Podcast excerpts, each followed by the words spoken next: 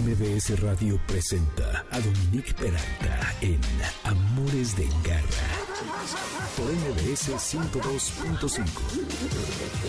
¿Qué tal de bueno está esto que estamos escuchando? Es Steve Winwood y Carlos Santana. Se llama Why Can't We Live Together? ¿Se acuerdan de esa canción? Bueno, pues esta es una versión en un concierto de Montreux, ya saben, este festival de jazz famosísimo que existe desde 1967, a donde han estado desde Nina Simone, Leonard Cohen, Radiohead, Adele, Lady Gaga, bueno, ¿qué les puedo yo decir? Y que siempre lo que tiene es que es alternativo, no se va por lo comercial y es un evento que tiene lugar en Ginebra, ahí entre las montañas. Yo nunca he estado, se me antoja muchísimo y esta, esta versión es de 2004 y es una delicia. La verdad es que la parte donde Steve Winwood canta creo que se la pudieron haber ahorrado porque está mejor toda la parte instrumental. Pero bueno, así empezamos hoy, que es sábado 3 de junio. Amores de Garra, bienvenidos, que hoy tenemos temas muy interesantes. Vamos a platicar con la doctora Ameyali Ramírez en algo importante que justo el otro día me estaba preguntando un amigo, que cómo le hacía para introducir a un gatito que iba a adoptar, donde él ya tiene dos gatos que ya tienen un rato en su casa. Es asunto delicado y mucho de, mm, el éxito de la convivencia va a depender de cómo llega el intruso y cómo lo vamos dosificando a los que ya viven allí. Así que este es un tema muy importante y creo que les va a ser muy útil para quienes tienen gatos. Y además vamos a platicar con María Fernanda Rivadeneira. Ameyali ya ha estado en el programa, pero Fernanda no. Ella es, eh, ha venido con Cázares, no obstante no la hemos entrevistado a ella y me da mucha emoción tenerla para hablar acerca de los animales en el arte mexicano. Va a estar buenísimo. Así es como iniciamos. Soy Dominique Peralta, bienvenidos Amores de Garra por el 102.5 FM. Nuestro WhatsApp es el 552-213-1357. Las redes son Dominique Peralt y Amores Garra en Twitter y Amores de Garra en Instagram y Facebook. El lunes van a encontrar el podcast y un saludo a quienes ya lo están escuchando en ese formato porque en algún momento lo harán en mbsnoticias.com en Apple, en Spotify, en iHeartRadio, en Amazon y ahí también a través de nuestras redes pueden encontrar la liga para que lo puedan escuchar. Cuidados de Garra. Bueno, pues Garra, escuchas, como les decía, hoy vamos a hablar de un tema, ya lo hemos hablado en el pasado, pero sí creo que es importante siempre retomar algunos temas porque no, no son las mismas personas las que escuchan todo el tiempo. Y el tema se trata de cómo crear un ambiente de confianza para un gato nuevo que llega a una casa donde ya hay o uno o dos gatos o a lo mejor hasta un perro. Y cuando se le introduce a este animalito a un nuevo ambiente, es importante dejarlo explorar y que llegue sintiéndose bien y no que todo el mundo lo ataque. Me refiero a todo el mundo, a los animales. Y para a los animales ya existentes. Y para hablar acerca de este tema está eh, la doctora Ameyali Ramírez, quien ya ha venido a Amores de Garra y me da muchísimo gusto, Ameyali, que vengas otra vez. Ella es médico veterinario por la Facultad de Medicina Veterinaria y Zootecnia de la UNAM, realizó programa de especialidad en etología clínica ahí mismo en esta universidad e hizo una estancia corta en la Universidad Santo Tomás en Viña del Mar, en Chile, y desde el 2019 se dedica exclusivamente a prevenir, diagnosticar y tratar problemas de conducta en perros y gatos y trabaja para CUF Veterinarios de la Conducta desde su fundación en 2020. Así que Ameyali, bienvenida y platícanos, porque eh, creo que el éxito de la convivencia mucho depende de cómo llega un nuevo miembro a la familia cuando ya existen otros gatitos, ¿correcto? Correcto, muchísimas gracias. Eh, es verdad que lo primero que tenemos que considerar cuando vamos a adoptar un animalito nuevo, en este caso un gatito, es la presencia de nuestros eh, animalitos que ya tenemos en casa. En general, ¿cómo son eh, en cuanto a su reacción ante la presencia de otros animales? Por ejemplo, en caso de que tengamos un perro, si es que ya ha tenido antes contacto con un gato, si tenemos gatitos en casa, ¿qué tan bien se llevan entre ellos? ¿Qué tan fácil fue que se llevaran bien cuando eh, recién llegaron estos gatitos previos a, la casa, eh, en general, qué tanto soportan, por ejemplo, el contacto físico, qué tanto les gusta interactuar con otros individuos, todo eso lo debemos de considerar antes de eh, siquiera tomar la decisión de, pues, adoptar un gatito nuevo a casa. Ok, sí, eso, eso es muy importante porque, pues, entre más cordial sea la llegada y la recibida, pues mejor es. ¿Y tú eres partidaria de al principio separar a los gatitos? De, al nuevo del, del que ya vive allí o de los que, o si es que son más, de hacerlo así o cómo le haces? Sí, la recomendación principal es eh, que primero el gatito nuevo esté en un espacio cómodo para él, pero que sí esté separado por completo de los demás eh, gatitos. Em, un lugar donde pueda tener donde dormir, donde comer, donde jugar, con qué jugar y por supuesto eh, pues su arenero, ¿no? Donde ir al baño. Importante esta parte de, del arenero, pues cuidar que en este espacio en el que él esté provisionalmente sea lo suficientemente grande para que el arenero quede eh, pues alejado de donde come, de donde duerme y de donde va a jugar. Esto es principalmente porque los gatitos presentan una manera de comunicación química muy importante que se llama olor de colonia. El olor de colonia lo van construyendo ellos todos los días, digamos los gatos que son de un mismo grupo social, construyen este olor de colonia todos los días cuando se acicalan entre ellos. ¿Por qué? Porque se pasan feromonas. las feromonas son eh, sustancias que secretan un individuo, pero que van a tener efecto en otro individuo.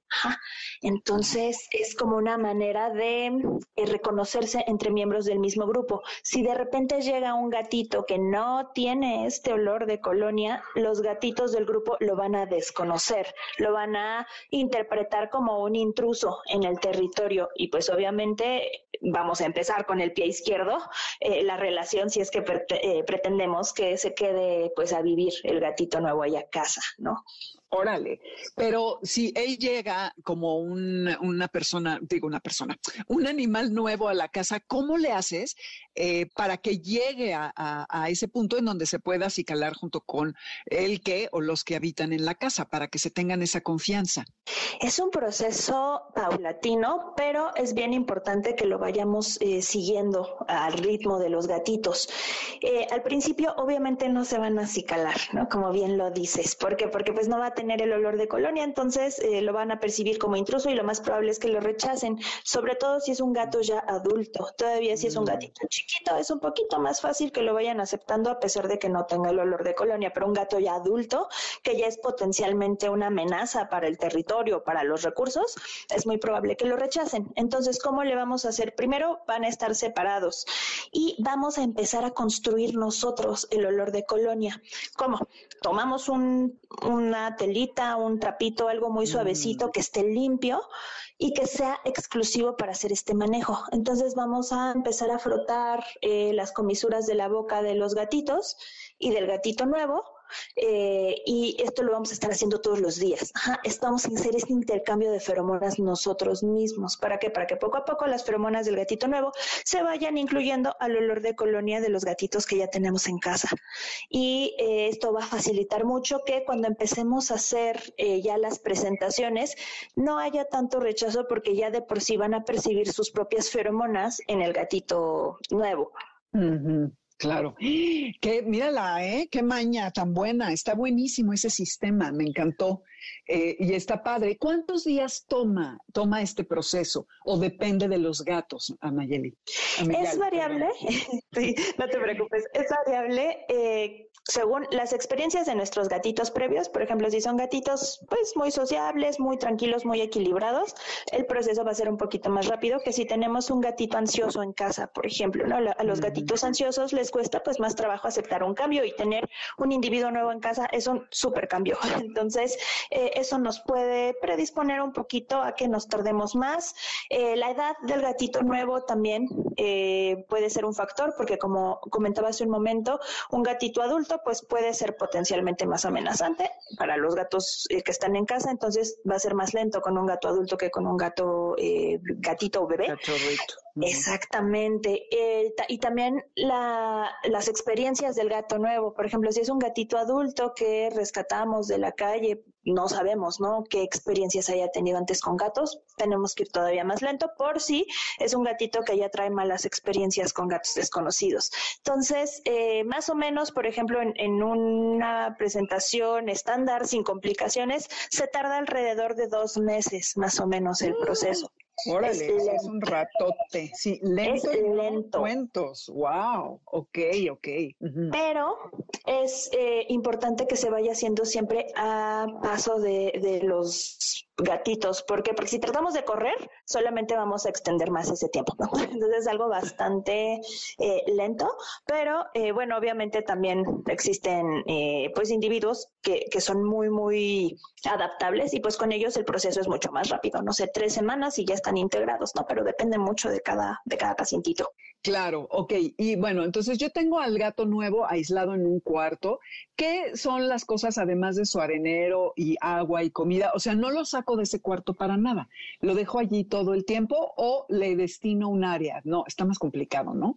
Porque los gatos, los que ya habitan en la casa, pues andan por todos lados.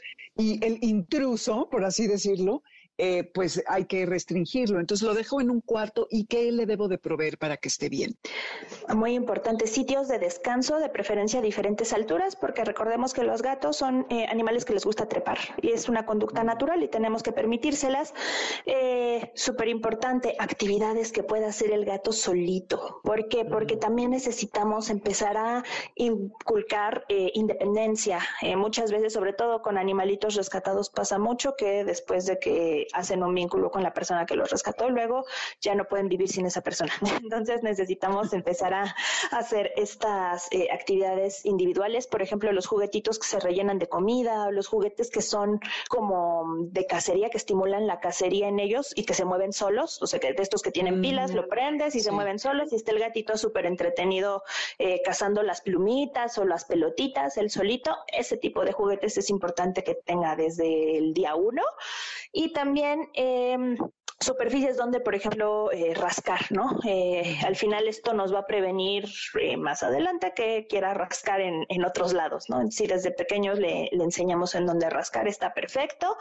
Y pues obviamente su, su arenero y, y, una fuente de agua que todo el tiempo esté disponible. Ok.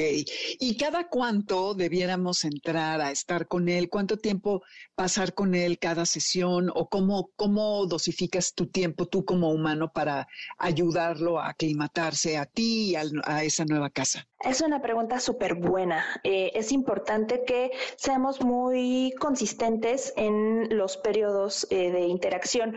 Como el gatito es nuevo, eh, podemos destinar el tiempo de interacción con él en función al tiempo de interacción con los otros gatos, porque los otros gatos ya están adecuados a eso, ¿no? Ya se adaptaron y ya saben perfecto en qué momentos les toca interactuar con nosotros. Entonces, si además de, de tener un individuo nuevo en casa, les cambiamos también la dinámica de interacción a los que ya están ahí, va a ser todavía más difícil para ellos. Entonces, eh, digamos, si ya sabemos que a determinadas horas interactuamos con los gatitos que ya están previamente en casa, bueno, buscar otros horarios eh, alternos a esos para estar con el gatito nuevo. Es importante que eh, sean momentos, basta con que sean momentos cortos, no sé, 10, 15 minutos de estar jugando con ellos, de estarlos acicalando, de estar este, hablándoles bonito para construir ese vínculo varias veces al día. Eh, ahora sí que el, el, tiempo tal cual va a depender mucho de la disponibilidad de la persona, de, de la familia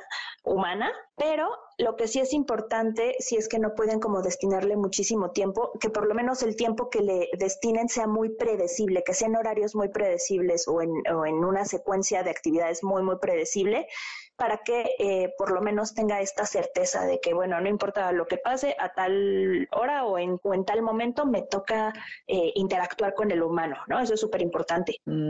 ok, sí, eso está padre porque siempre, pues los animales son rutinarios y se acostumbran mejor que nosotros, tienen como un reloj interno y saben que ya toca el paseo, que ya toca la comida, que es la hora del premio, en fin. Bueno, aquí es cuando todo fluye y, y ocurre de manera armónica, pero si el nuevo gatito, como señalabas al principio, si tú lo rescataste de la calle, no sabemos las experiencias que tuvo y a lo mejor está frustrado de estar en el cuarto y quiere, algo está pasando y como que no está eh, pues fluyendo con, con, esta dinámica. ¿Qué señales serían las que nos mostrarían esto y qué podemos hacer? Súper importante eso, estar eh, observando continuamente el comportamiento del gatito nuevo, porque cuando recién llegan a casa pasan por un periodo que se llama periodo de adaptación, en el que muchas de sus conductas están inhibidas. Entonces, a lo mejor al principio vamos a decir, ay, se porta súper bien, no hace nada, ¿no? Pero pues es porque está inhibido, todavía no sabe qué esperar del ambiente nuevo. Entonces, súper importante, sí, eh, necesitamos poner mucha atención, por ejemplo, en sus conductas básicas, como comer, está comiendo bien, está haciendo eh, del baño bien, está acicalándose. El acicalamiento en los gatos es súper importante. Una de las principales señales de estrés eh, intenso que ellos tienen lo pueden mostrar porque dejan de acicalarse. Entonces, súper importante eso también. Mm, ¿Qué tanto está jugando? ¿Está explorando el área? ¿qué, ¿qué, es lo que vemos? ¿no? Y sobre todo, por ejemplo, señales que nos pueden indicar ansiedad, pues justo cambios en estas conductas. No están comiendo bien, este, no, no están a lo mejor haciendo en el arenero adecuadamente, se dejan de acicalar, empiezan a destruir cosas, por ejemplo, ¿no? Eso tendremos que verlo. Eh, porque como así como puede ser una conducta simplemente de exploración normal o de aburrimiento, puede ser también una conducta de ansiedad, ¿no? Entonces, este tipo de situaciones, este, vocalizaciones, por ejemplo, estos maullidos, eh, a veces pasa mucho que cuando están frustrados porque están encerrados o porque algo no les gusta, muchas veces empiezan este, maullidos, ¿no? Aullidos muy agudos, muy continuos, este, por periodos largos, ¿no? Esto nos habla de que nos se están adaptando también, ¿no? Es, es un buen momento para eh, pues ya buscar eh, ayuda etológica. ok, perfecto. Entonces sí, como siempre, la observación es algo primordial con nuestros animales para saber qué está pasando y, familiarizarnos con su normalidad, por así decirlo. Ok, bueno, vamos a suponer que ya transcurrieron dos semanas, eh, no sé, una semana, tres, las que hayan tomado y sentimos que los gatos que habitan o el gato que habita la casa ya se muestra tranquilo, no anda inquieto, tal, y el nuevo eh, sentimos que está listo. Eh, primero, ¿cómo sabríamos que la cosa ya está, ahora sí que este arroz ya se coció? para ver que ya puedo iniciar la fase de interacción y cómo inicio esa fase eh, ya de interacción. ¿Cómo lo voy introduciendo ahora sí directamente al nuevo gato o gatos de, la casa? Maravilloso. Hay ejercicios que nos van a ayudar bastante a que ellos estén eh, pues cada vez más cómodos con la presencia del otro. Entonces, lo primero es el intercambio feromonal, lo tenemos que hacer desde el día uno. Y algo que podemos empezar a hacer también ya cuando vemos que el gatito nuevo está acostumbrado a usar este tipo de juguetes, por ejemplo, que se rellenan de comida, y los gatitos que tenemos en casa también, podemos empezar a hacer una presentación parcial. ¿Cómo le hacemos? Eh, en la puerta que separa eh, al gatito nuevo de los otros gatos, podemos, eh, bueno, obviamente va a estar cerrada esa puerta y podemos ponerle un alimento muy, muy, muy valioso al gatito nuevo en su cuarto, a unos metros de la puerta y del otro lado a nuestros gatos eh, que ya teníamos previamente, igual sus platitos con su comida favorita, para que puedan estar comiendo y van a estarse percibiendo por el espacio mm. que hay entre la puerta y el suelo. Es chiquitito, el espacio es chiquitito, pero es, es importante empezar desde ahí.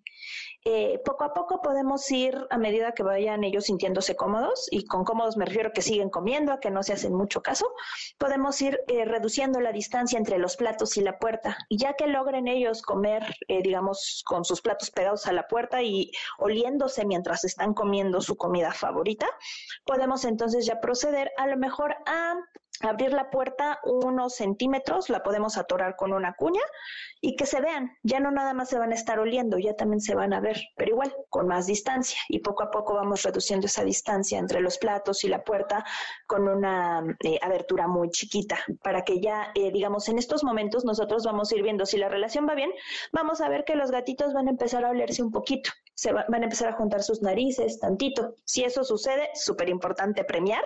Muy bien, bebés, muy bien, bravo. Cerramos la puerta, acabamos la sesión.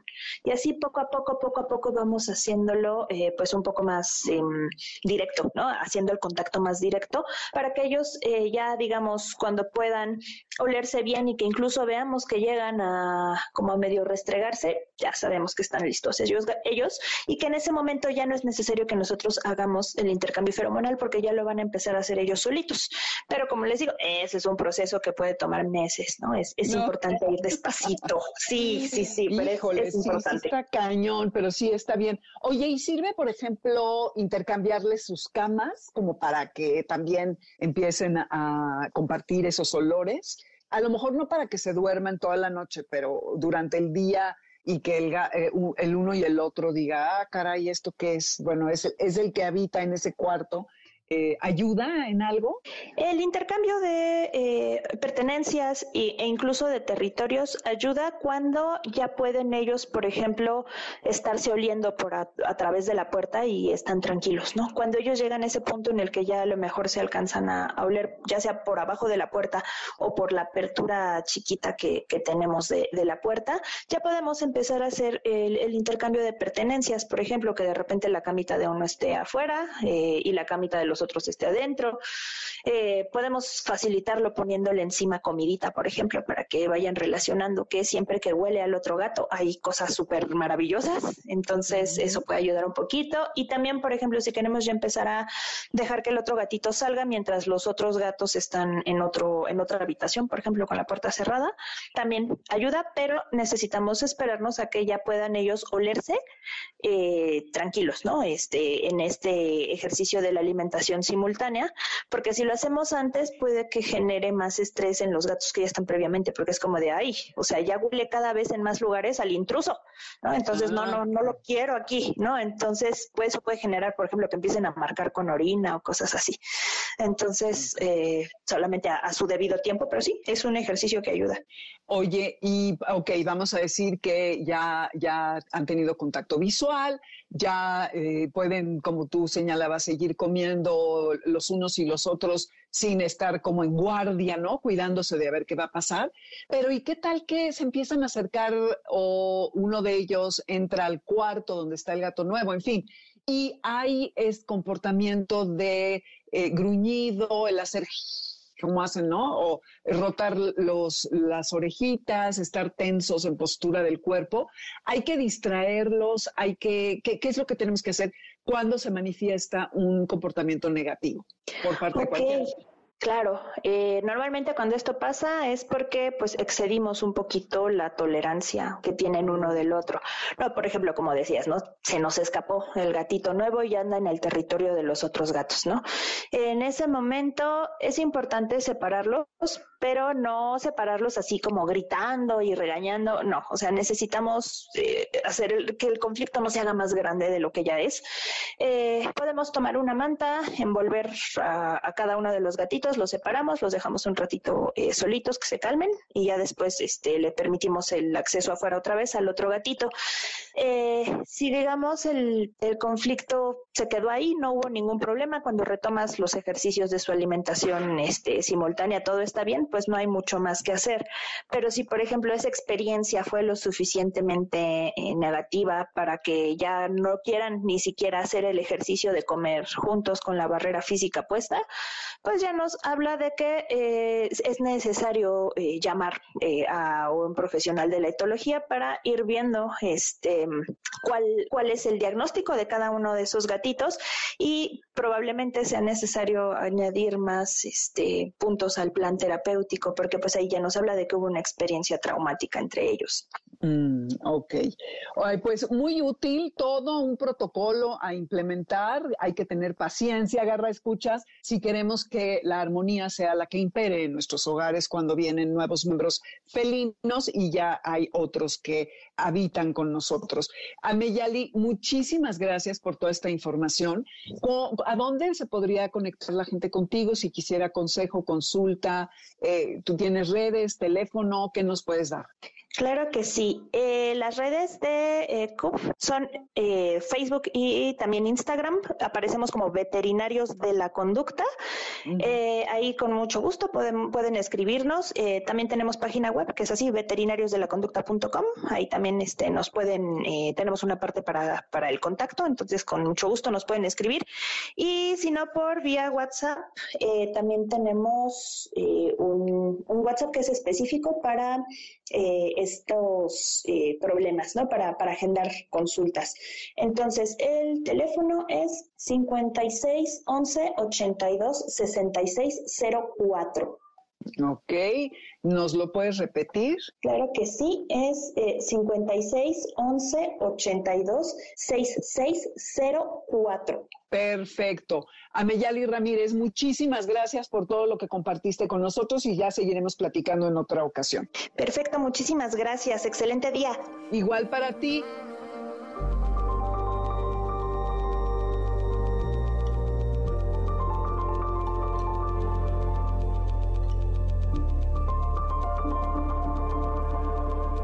Nos vamos a un corte muy rápido para que eh, vayan por su bebida favorita, le avienten la pelota unos dos minutos a su gatito, a su perro y regresen para escuchar eh, algo muy interesante que es el papel de los animales en el arte mexicano. Esto que estamos escuchando de fondo son Two Lanes, es un set de piano que la verdad queda muy bien para conducirnos hacia pues el gabinete en donde tengan ustedes sus bebidas eh, especiales. Así que los espero esperamos de vuelta. Esto es Amores de Garra y volvemos rapidito.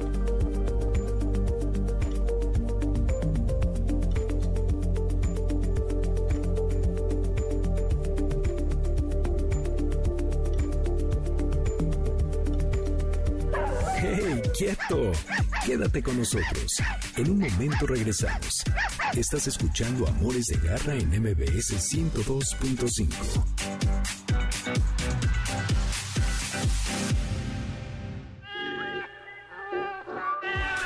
Continuamos en Amores de Garra con Dominique Peralta en MBS 102.5. ¿Sabes dónde está tu gato? Regresamos. MBS 102.5. Esta chica es originaria de Zacatecas y tiene una voz increíble, una voz como se está usando ahora, ¿no? Más que voz, el estilo, el estilo de cómo se frasea, eh, de cómo se canta. Y en, el, en, el, caso de ella, de Natalia, que le dicen arroba nat, es em, lo que se destaca es que ella le gusta cantar acerca del mal de amor, que bueno, pues quienes no hemos, lo, hemos padecido en algún momento de, de nuestras vidas. Originaria de Zacatecas, esto muy bonito para continuar este sábado, eh, dice, contigo me siento en casa. En Spotify encuentras la lista con la música, van a mi nombre y buscan la de Amores de Garra. Nuestro WhatsApp es 552-213-1357, redes Dominique Peralte Amores Garra, en Instagram y Facebook Amores de Garra y estamos ahora mismo en línea o en la aplicación de mbcnoticias.com. El podcast el lunes a partir de, no sé, como las 11 de la mañana, lo pueden encontrar en mbcnoticias.com y además en Spotify, iHeart Radio, Amazon, Spotify, etcétera. Garra Cultura. Siempre es un placer hablar acerca del arte y los animales porque ahora sí que a lo largo de estos años que he estado haciendo el programa me he dado cuenta del papel tan importante de la fuente de inspiración que son. Y para platicar al respecto de, este tema está hoy conmigo María Fernanda Rivadeneira, quien va a hablar acerca de arte mexicano desde el arte mesoamericano hasta el contemporáneo. Ha hecho un ejercicio de investigación importante padrísimo y me da muchísimo gusto darle la bienvenida. Eh, ella es administradora de empresas de profesión e historiadora del arte empírica, es coleccionista y ha rescatado la obra del escultor Fidias Elizondo, logrando la donación de dos piezas de este artista al acervo permanente del Museo Nacional de Arte. Y dice María Fernanda que podría vivir en un museo, lo cual, la neta, yo no sé si yo podría así tanto de vivir en un museo, pero me encanta visitarlos.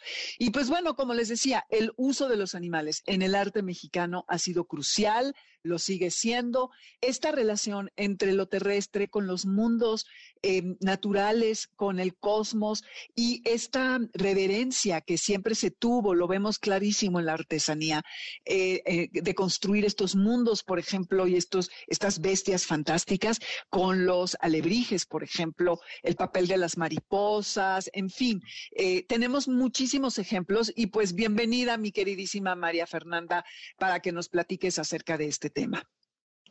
Hola Dominique, pues yo estoy súper contenta de estar en Amores de Garra platicando sobre animales en el arte. Y sí, como bien lo decías, esta vez me enfocaré en el arte mexicano y empezaré el recorrido con el arte mesoamericano y su relación con el mito del nahualismo y el devenir animal. Esto al notar que en las diversas representaciones de animales, ya sea en pintura, escultura u otros elementos como utensilios o herramientas. Algunos animales tienen partes de otro, incluso figuras humanas con partes animales. Para entender esto, necesitamos conocer el mito del nahualismo, que es un mito vigente hasta nuestros días y hace alusión a que algunos humanos pueden convertirse a voluntad en el animal de su preferencia. Casi siempre son animales de poder o animales guardianes o animales guías. El devenir animal se refiere a tomar algunas partes de algún animal e incorporarlas a su ser, como hombres con rasgos de jaguar, pico de aves, como águilas, loros, patos, o los guerreros, caballeros águila o jaguar, entre otras representaciones.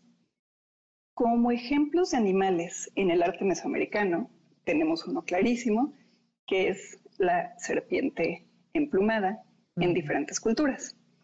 Y para los mexicas se llama Quetzalcoatl y es quizá la principal divinidad para ellos, ¿no? Para los mexicas. Una de estas representaciones de la serpiente emplumada la podemos ver en la sala de arte mexica del Museo de Antropología e Historia. Es una escultura en piedra de una serpiente emplumada y bueno, todos la podemos, la podemos visitar quienes estemos en la Ciudad de México. Del arte mesoamericano vamos a dar un salto al siglo XIX para hablar, en este caso, de José Agustín Arrieta. Este pintor tlaxcalteca, que vivió gran parte de su vida en Puebla y desarrolló toda su obra en ese estado.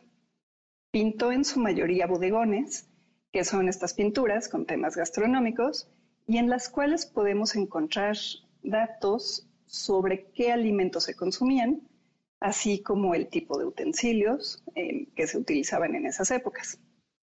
En algunos de sus cuadros con este tema, encontramos a un gato en la misma mesa que unos pájaros. Eso suena muy extraño, pero bueno, conviven ahí en paz. Gallinas o una liebre ya sin vida tendida sobre la mesa a punto de ser preparada. Mm, ok. Ajá. Imagínate. Y bueno, hablando de aves, vamos ahora al siglo pasado, al siglo XX. Quiero contarles de un águila que muchos hemos visto y quizá pocos hemos observado. Y no me refiero al águila que forma parte del escudo nacional mexicano y que podemos encontrar muy fácilmente en el anverso de todas las monedas, bueno, de, las monedas mexicanas. Diseñado en su versión final por el ilustrador y moralista Francisco Epens Elguera. Y sí me refiero al águila del logotipo del Instituto Mexicano del Seguro Social, de ese nuestro IMSS. Mm, ok. Nunca me había fijado que hay un águila en ese logotipo, María Fernanda, hazme el favor. Sí, es que necesitamos detenernos a, observar. A observar, sí. Ahora yo creo que ya lo verás diferente, ¿no? Por supuesto. Bueno, esta águila, que ahora ya vas a, a observar, representa a la patria, o sea, a nuestro México. Y en ese gesto que tiene extendiendo el, ala, protege a la familia, representada en este caso, en este logotipo, por la madre en plena lactancia. y es obra del gran artista regiomontano Federico Cantú. Y esta, bueno, es una imagen inagotable, ¿no? La encontramos en murales, en pintura, en escultura, en pequeño y gran formato. Y también en relieves a lo largo y ancho del país, sobre todo pues en algunos hospitales del, del IMSS, ya sea bidimensional o tridimensional. Acá en la Ciudad de México, desde donde me encuentro, la podemos encontrar en el Centro Médico Siglo XXI del Instituto Mexicano del Seguro Social. Ahí podemos apreciar también otra escultura monumental, o sea, de gran tamaño, de este mismo logotipo, solo que obra del gran artista Luis Ortiz Monasterio, a quien le sea posible, ojalá y le pueda visitar, porque es una maravilla este logo en tres dimensiones, ¿no? No solo planito, como casi siempre lo vemos. En este mismo lugar, en el Centro Médico Siglo XXI, encontramos el mural Evolución y Futuro de la Ciencia Médica en México, de José Chávez Morado, elaborado en diferentes tonos de cantera. Este mural plasma el progreso y específicamente el progreso de la medicina desde épocas mesoamericanas, con la herbolaria tradicional, hasta la época moderna. Y lo menciono porque vamos de nuevo a la serpiente emplumada, o Quetzalcoatl, forma parte esencial en uno de sus paneles. Bueno, siguiendo con el siglo XX, quiero mencionar algunas mujeres que incorporaron animales, ya sea reales o fantásticos, a su obra. La primera es Lola Cueto y representó animales en sus marionetas y obra gráfica. Vemos por ahí un gato, una gallina también un poco fantástica. Otra mujer artista es Leonora Carrington, con sus animales fantásticos. Em, tiene, por ejemplo, algunas aves con picos que no son desconocidos, o algunos gatos fuera de proporción, animales con cornamenta, pero con cuerpo que se asemeja más al cuerpo humano, o algunos en forma de reptiles, lagartos, tanto en pinturas como esculturas. Y podemos encontrar algunas de estas piezas en su museo en San Luis Potosí. Y también había algunas bancas sobre la avenida Paso de la Reforma, acá en la Ciudad de México. Otra mujer que imagina y crea animales fantásticos es Remedios Varo. Mezcla características físicas de peces, con características de aves. A los gatos les crea sus paraísos, porque bueno, ella era fanática de los gatos, e imagina seres a partir de figuras de Rorschach, ¿no? Como su obra El gato hombre. Estas figuras que son como las manchas de tinta y de repente se dobla la hoja como a la mitad y queda una mancha extraña, pues Remedios Varo eh, la transforma en un gato. También quiero mencionar, como parte del movimiento surrealista femenino, a Frida Kahlo, que incorpora animales en sus obras. Recordemos su autorretrato con collar de espinas y colibrí. También es conocido como autorretrato con changuito, en donde aparece un chango, un gato, mariposas en su cabeza y un colibrí en su pecho o también su autorretrato en el que se representa como un venado tratando de huir y atravesado por varias flechas, ya herido. Y bueno, pues de Frida Kahlo, eh, mi mente va a Diego Rivera y de él quiero contarles del mural que está en el Cárcamo de, Dolores en el bosque de Chapultepec. Este mural, que tiene el título El agua, origen de la vida, está pintado justo en donde llegaba el agua a la Ciudad de México para ser distribuida en el Valle de México, ¿no? Para ser distribuida en toda la ciudad. Y estuvo, imagínate, subacuático durante 40 años. Órale. O sea, sí, 40 años cubierto por agua. Este mural se puede visitar y en él podemos observar diferentes manifestaciones de vida a través del agua como ahí ya entramos a la parte de los animales, o sea, microorganismos, moluscos, peces, ranas, cocodrilos, entre algunos otros que andan por ahí.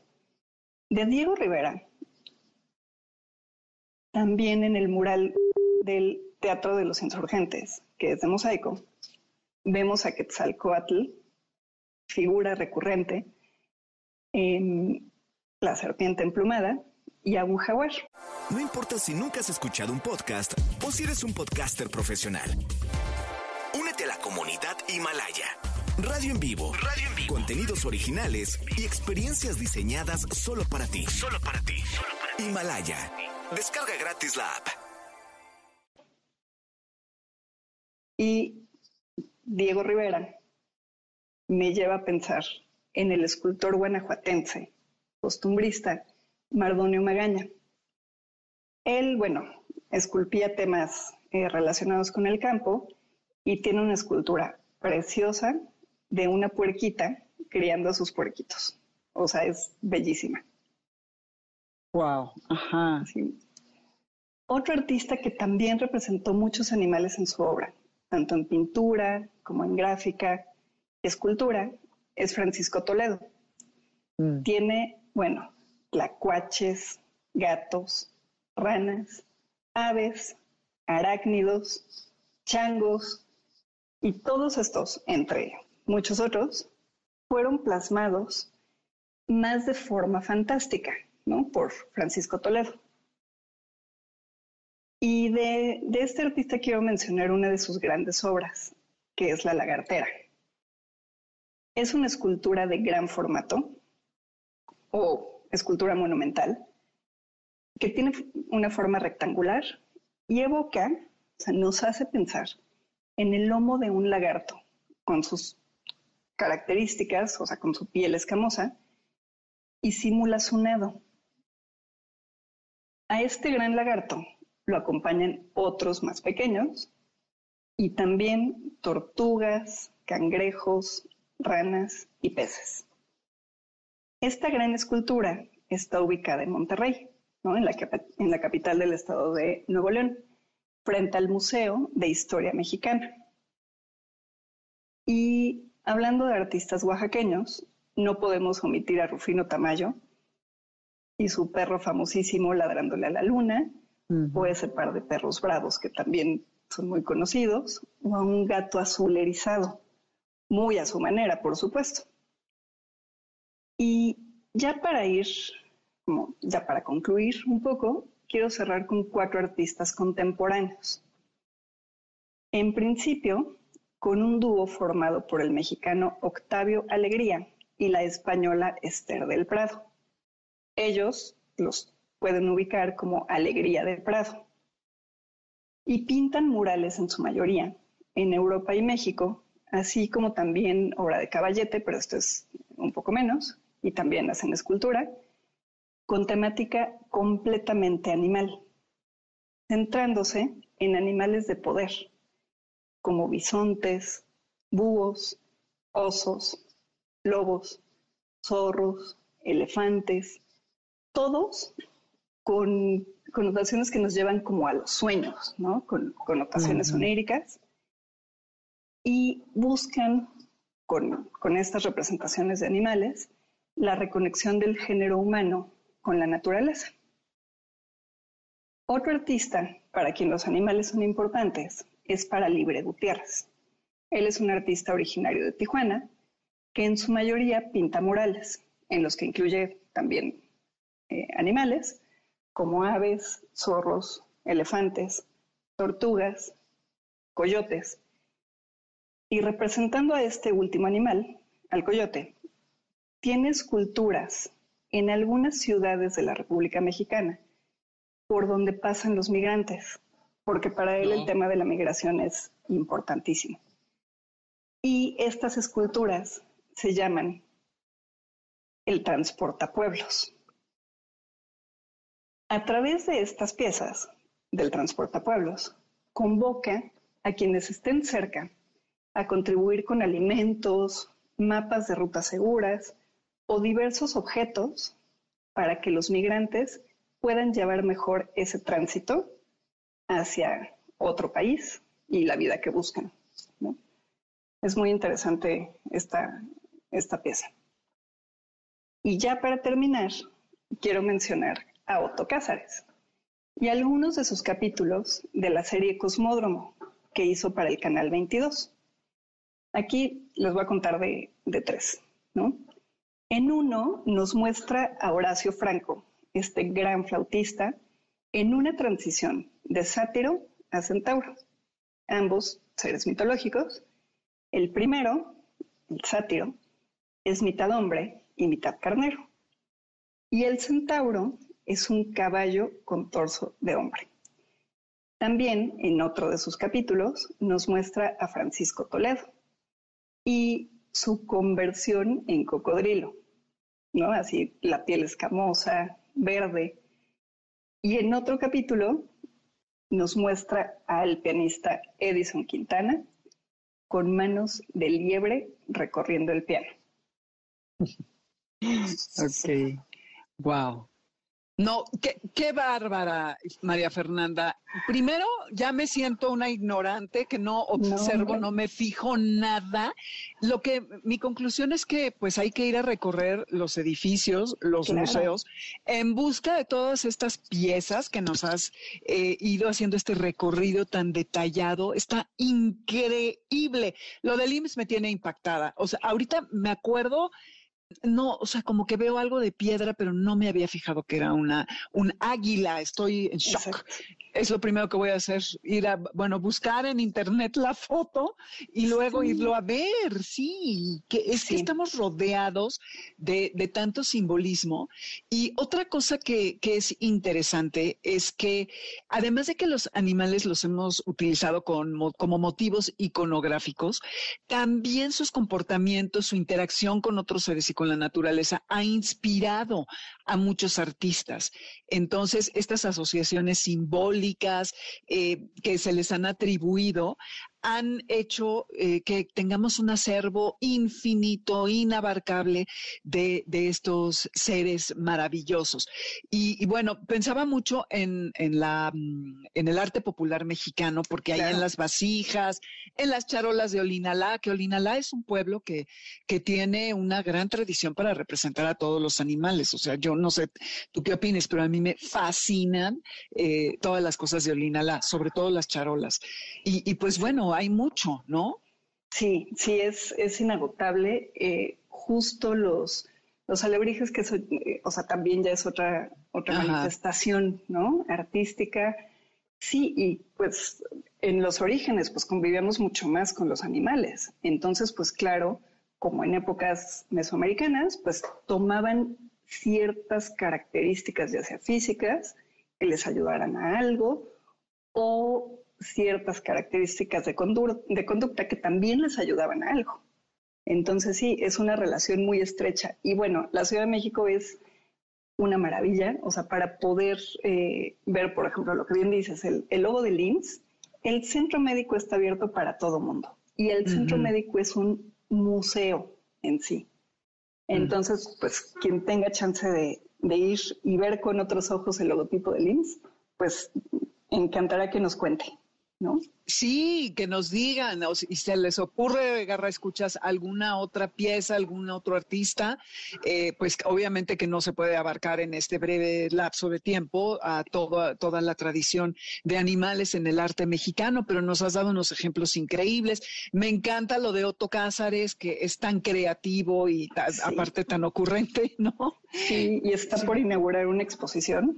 Ajá. Más bien, más bien, ya inauguró una exposición, la inauguró el jueves 25 de mayo en el Centro Nacional de las Artes. A lo mejor ya algunos la visitaron, pero ahí estará.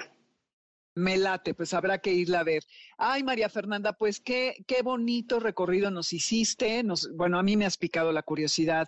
Voy a buscar a todos y cada uno. Eh, y pues voy a seguir eh, en busca de más animales en, nuestro arte.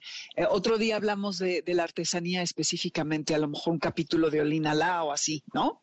Claro, de los alebrijes en. Eso, de los alebrijes. ¿no? Exacto. Bueno, que es un mundo entero entero, me encanta. ¿A dónde te puede localizar la gente si quisiera establecer contacto contigo? ¿Tienes redes? ¿Dónde, dónde te encontramos? Claro, estoy tanto en Twitter como en Instagram con el mismo usuario que es arroba Fernanda V R N. Y bueno, pues exacto. Y mi Instagram pues ya está lleno de arte, entonces ahí podemos establecer comunicación y les puedo contar también un poquito más de los de algunos de los artistas que he mencionado. Padrísimo, pues seguimos en contacto, María Fernanda. Muchísimas gracias. Si cuando lo planeamos todo sale mal, tan mal y nos pasa la cuenta pero no llores más, Y así nos vamos con toda esta información, Garra Escuchas, dan ganas de ir a buscar todos y cada una de las obras de las cuales nos platicó María Fernanda. Eh, siempre es interesante saber eh, qué significa y por qué están puestos ahí los animales en nuestra cultura. No sé ustedes qué opinen. Cuéntenos, ya les dimos todas las redes. Nos despedimos porque pues todo tiene que terminar, ni modo. Y esto que escuchamos es J. Adler con Solo tú. En Spotify está la lista, van a mi nombre y ahí encuentran la de Amores de Garra. Y en nombre de la manada de este programa los saludamos Alberto Aldama, Felipe Rico, Karen Pérez, Moisés Salcedo y Adriana Pineda, además de Víctor Luna, comandando los controles. El martes nos escuchamos con Jessie en Exa y el próximo sábado de 2 a 3 de la tarde, por aquí, por supuesto. Y mientras, quédense que vienen líneas sonoras con Carlos Carranza. Y ya saben, la vista en alto cuando pasen con sus animales y no con la nariz metida en el teléfono, porque eso es simplemente una señal de que habrá problemas porque no están ustedes atentos. Ahí se ven. Gracias por estar. MBS Radio presentó Amores de Garra con Dominique Peralta. Te esperamos el siguiente sábado a las 2 de la tarde por MBS 102.5.